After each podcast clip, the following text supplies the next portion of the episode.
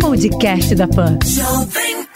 Olá, seja bem-vindo ao podcast da PAN, que deixa você bem informado com as principais notícias do dia e as análises dos nossos comentaristas de um jeito rápido e dinâmico. Hoje é terça-feira, 10 de novembro de 2020. Acompanhe os destaques comentados por Joel Pinheiro da Fonseca e José Maria Trindade.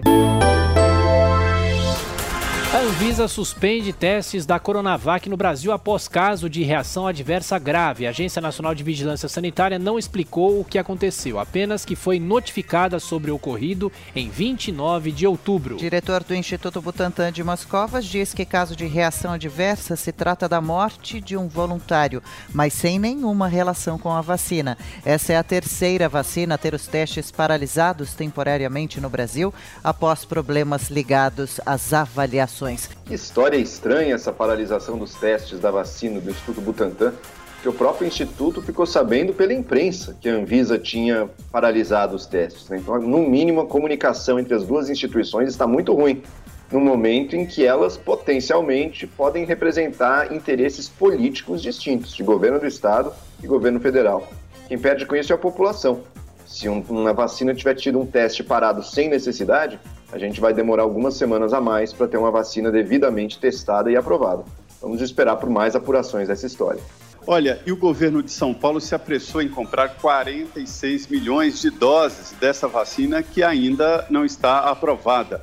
A Anvisa tem técnicos, especialistas treinados, e, e, e é independente a Anvisa, né, para definir o que deve ou não ser paralisada. Foi um evento grave, uma morte, que o laboratório Sinovac garante que não tem relação com a vacina.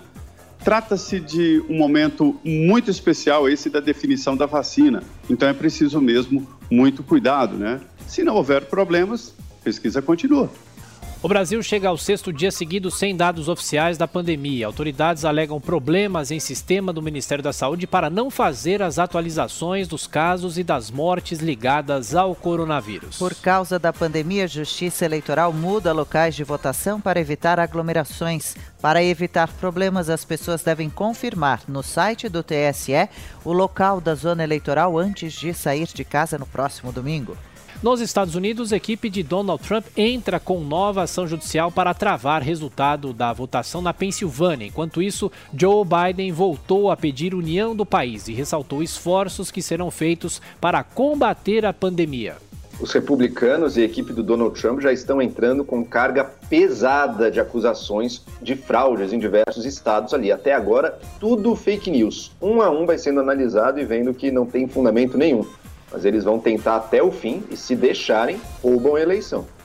Hamilton Mourão garante que Jair Bolsonaro vai se pronunciar na hora certa sobre o resultado da eleição nos Estados Unidos. Diante do silêncio o presidente, do presidente, o vice afirmou que o Brasil não terá prejuízos com essa decisão e que um novo relacionamento será estabelecido com os americanos. A hora certa de se pronunciar oficialmente. Esta é a dúvida e a decisão do presidente Jair Bolsonaro não será o primeiro presidente que atrasa um pouco este comunicado ou este apoio. O ex-presidente Fernando Henrique fez o mesmo quando George Bush foi eleito presidente dos Estados Unidos. A imprensa não conta votos, a imprensa não é o Tribunal Superior Eleitoral, apenas pega os resultados obtidos em cada região e soma. É apenas uma máquina de somar. A notícia é: Joe Biden é o presidente eleito dos Estados Unidos e a imprensa colheu os dados. Agora, se houver depois processos que impeçam a posse, aí será outra notícia. Aqui no Brasil, Jair Bolsonaro é alvo de cinco processos contra ele. Tentativa de cassação da chapa Bolsonaro e, e Mourão. E nem por isso houve impedimento da posse.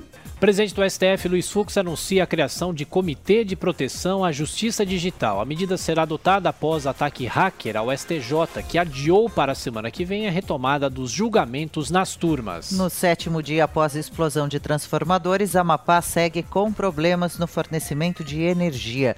O governo federal avisou a normalização do serviço em todo o estado pode durar até 10 dias. Pois é, a gente acompanhando apenas Estados Unidos, enquanto um Estado brasileiro se encontra sem luz, sem energia, o que, vai, o que compromete também o saneamento e a segurança e a saúde das pessoas. Isso aqui tem que ser resolvido o mais rápido possível. É incrível como no próprio Brasil a gente desconhece o Brasil. Esse é um assunto importante e emblemático. Se fala muito em privatização como se fosse a saída para um mundo maravilha. Não é. Ônibus é privatizado e a qualidade de serviço prestada é péssima. No Amapá se vê a privatização, lá não é o governo, é uma empresa privada.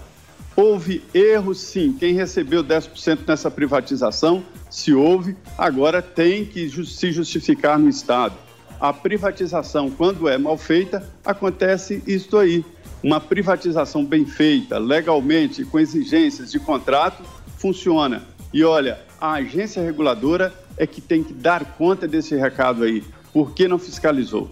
Armênia e Azerbaijão assinam acordo para encerrar conflitos na região de Nagorno-Karabakh. O cessar-fogo total começou a valer na noite desta segunda-feira, no horário local, que gerou protestos de manifestantes armênios. Com o Brasileirão praticamente pela metade, Internacional e Flamengo demitem técnicos estrangeiros. O Colorado rompeu contrato com o argentino Eduardo Colde e está perto de anunciar Abel Braga, enquanto o rubro-negro despediu Domenech Torren e negocia com Rogério Ceni, que deixou o Fortaleza. Farmacêutica Pfizer negocia acordo emergencial para vender ao Brasil a vacina contra a Covid-19. No entanto, especialistas alertam para as dificuldades de logística, já que o imunizante, que tem 90% de eficácia, precisa ser armazenado a temperaturas baixíssimas, de até 70 graus negativos. A boa notícia é que finalmente temos aí uma vacina testada, tudo indica que muito bem sucedida, muito eficaz e segura e, portanto, podemos entrar na próxima fase. O desafio agora é: o Brasil estava um pouco atrasado nessa negociação aí, vamos ver se a gente consegue as vacinas e consegue como distribuí-la à população. Não adianta existir a vacina, mas você não conseguir fazê-la chegar em doses grandes a quem realmente precisa.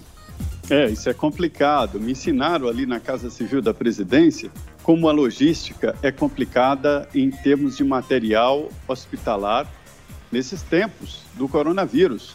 O avião tem que buscar o produto, a vacina, tem que passar por rotas que não possam é, sobrevoar certos países. Sabe por quê? Porque o material pode ser requisitado. Para você ter uma ideia, até locais de é, abastecer o avião têm que ser definidos com muito cuidado para evitar que o avião desça em certos países e não levante voo, porque a vacina pode ser requisitada. Para você ter uma ideia da dificuldade da logística além, evidentemente, aí, destas condições de armazenamento. Estados Unidos aprovam o uso de medicamento experimental contra a Covid-19. A FDA, a agência reguladora norte-americana, tomou essa decisão com base em estudos clínicos que mostraram que esse remédio reduziu a necessidade de internação de pacientes. Faltando seis dias para as eleições municipais, Jair Bolsonaro volta a fazer live pedindo votos. Em transmissão ao vivo, o presidente fez campanha para o filho Carlos Bolsonaro e para candidatos a prefeito em capital capitais. Curiosa a estratégia do Bolsonaro nessas eleições, porque primeiro dizia que não ia participar, depois entrou, agora tem feito vídeos aí com alguns candidatos, mas de fato a eleição não está federalizada. Existem regras, né? Nem no vale tudo, vale tudo não é numa eleição que se pode valer tudo. Existem regras. O pedir voto é uma condição extrema de um processo eleitoral. O que o presidente está fazendo é um horário eleitoral nacional através das mídias. Ele tem o direito, ele é um cidadão como qualquer outro. O que se questiona nesse caso é o uso de meios da presidência da República, local, o Palácio da Alvorada, essa bonita biblioteca com os móveis ali em Pau Brasil, é, o uso de um local público para fazer exatamente as gravações. Mas onde mais o presidente poderia fazer essas gravações se não na sua casa? O palácio é a residência oficial do presidente. A Advocacia Geral da União diz ao Supremo Tribunal Federal que portaria sobre o aborto não restringe direitos de vítimas de estupro. Partidos acionaram o Supremo Tribunal Federal contra a norma que prevê que a polícia deve ser avisada, mesmo contra a vontade da mulher. De olho em 2022, Luciano Huck se aproxima do DEM e almoça com o presidente da Câmara, Rodrigo Maia. O deputado federal seria contrário à aliança entre o apresentador e o ex-juiz Sérgio Moro na formação de uma possível chapa de centro para enfrentar Jair Bolsonaro nas urnas. Um encontro aqui, uma reunião ali, conversas, uma tentativa de se fazer uma frente contra o presidente Jair Bolsonaro que não passe pelo PT. Até filiados ao partido estão dizendo que Lula já passou, deve deixar o partido seguir, se refazer, mas isso é impossível. Daí esta conversa na tentativa de fazer um amplo entendimento para enfrentar o presidente Jair Bolsonaro no segundo turno. Uma coisa parecida com o que Biden fez nos Estados Unidos. Mas está muito difícil aqui no Brasil. O sonho de Bolsonaro é disputar o segundo turno com o PT. E o sonho do PT é disputar o segundo turno com Bolsonaro. Congresso Nacional rejeita liberar verba para quitar compromissos do Brasil com órgãos internacionais. O Ministério da Economia tinha solicitado cerca de 1 bilhão e 200 milhões de reais para acertar contas com entidades como a OMC, a Unesco e a ONU. Brasil deve sair do top 10 das maiores economias globais. Levantamento de pesquisadores da FGV mostra que a Coreia do Sul, a Rússia e o Canadá devem ultrapassar o país que ficaria com o 12º maior PIB. Pois é, os números são verdadeiros, mas por trás dessa mudança de posição do Brasil tem essa mudança do câmbio, né? O real se desvalorizou frente ao dólar, portanto o nosso PIB em dólar acaba caindo com relação aos outros. Não quer dizer que a queda na nossa economia na pandemia foi maior, do que a dos outros países. Então, essa mudança de ranking do Brasil não é muito significativa, não. Aliás, se a gente pegasse a medição do câmbio pelo que os economistas chamam de paridade do poder de compra, que não leva em conta essas oscilações aí diárias, semanais do câmbio, o Brasil teria até melhorado duas posições. Mas por quê? Porque a gente está crescendo horrores? Não, porque algumas economias tombaram mais do que nós aí durante a pandemia. Então, nenhum desses dois aí eu diria que é muito representativo do nosso potencial e do futuro do nosso desenvolvimento. Martin Vizcarra é destituído do cargo e deixa a sede do governo do Peru. Ainda hoje, o presidente do Congresso, Manuel Merino, vai assumir o comando do país até o fim do atual mandato, em julho de 2021. Seleção brasileira inicia os treinamentos para mais duas partidas das eliminatórias da Copa de 2022. Com Neymar ainda em recuperação, o Brasil pega a Venezuela na sexta-feira em São Paulo e depois viaja para Montevideo, onde encara o Uruguai no dia 17. São Paulo está perto de garantir o Grande Prêmio do Brasil de Fórmula 1 de 2021. A corrida em Interlagos será inserida com um asterisco no calendário da categoria que prefere um acordo com o Rio de Janeiro, que sequer tem um autódromo. Esse foi o podcast da PAN, que deixa você bem informado com as principais notícias do dia e as análises dos nossos comentaristas de um jeito rápido e dinâmico. Para acompanhar mais informações e comentários, é só acessar o site jp.com.br.